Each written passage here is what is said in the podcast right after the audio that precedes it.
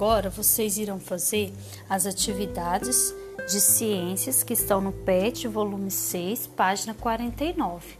Então, dê uma pausa no áudio para você organizar o seu material de estudo. Orientações aos pais e responsáveis para as atividades dessa semana. O responsável pode iniciar falando sobre o Sol. Ele é uma estrela do nosso sistema solar. Os corpos celestes no nosso sistema giram em torno dele. O Sol é composto por diversos gases e temperatura. É muito quente e ele é fundamental para a vida na Terra. O Sol fornece luz, calor, energia, a fotossíntese das plantas e a evaporação. Agora que a criança já sabe algumas informações sobre o Sol, pergunte para ela o que você gosta de fazer quando o Sol está quente.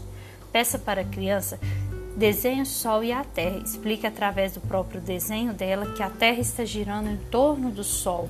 Este movimento chama translação e girando em torno dela, o mesmo movimento se chama rotação.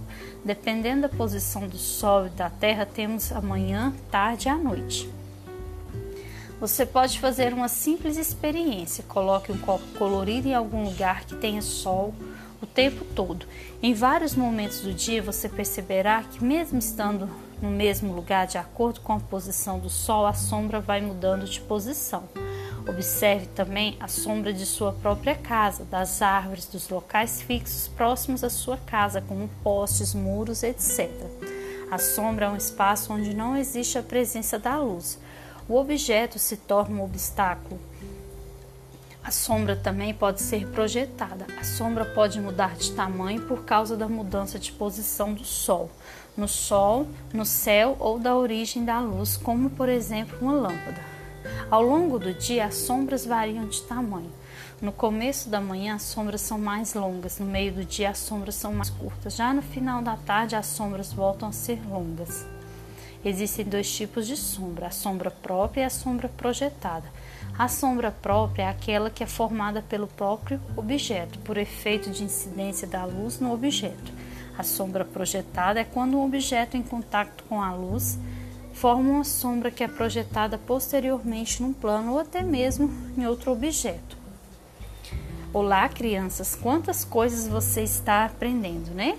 Hoje vai saber as posições do Sol em diferentes horários do dia, associando ao tamanho da sombra projetada dos objetos e suas mudanças. Você vai ficar muito informado e pode até fazer uma experiência simples, porém divertida.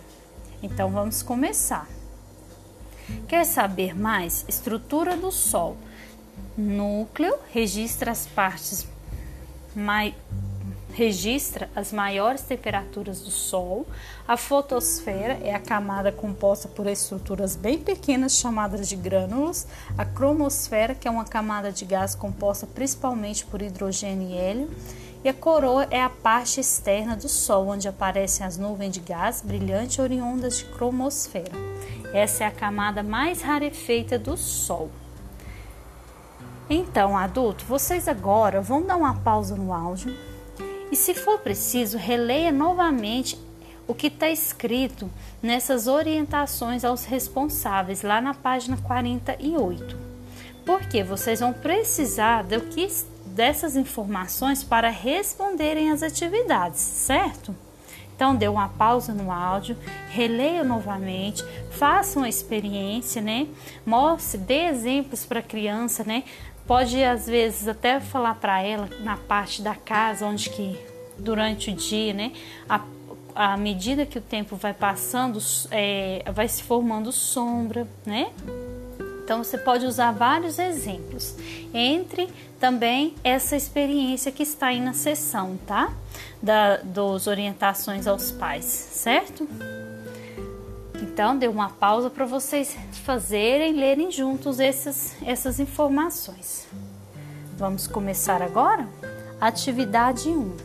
Antes de começar, lá, na, lá no cronograma dessa semana também terá um vídeo que fará, que estará tratando deste assunto. Então, dê uma pausa e assista um vídeo. Agora sim, vamos começar a atividade 1. De acordo com as informações das orient da orientação aos pais e responda: O que o Sol fornece para os seres vivos? O que é translação? Movimento da Terra em volta do Sol ou período de muita chuva? O que é rotação? É a mudança de estação ou a Terra girando em volta dela mesma? Dê uma pausa no áudio para vocês responderem essas atividades número 1. Um. Atividade 2. Ligue cada animal à sua sombra. Dê uma pausa e responda. Responder suas atividades? Que bom! Agora faça uma revisão, observe se vocês responderam se escreveram as palavras de forma correta. E nos desenhos, se você quiser colorir, você pode colorir também, viu, criança? Para ficar bem bonito o seu desenho, tá bom? E amanhã continuaremos na nossa pro... nossas aulas. Um abraço a todos e até amanhã.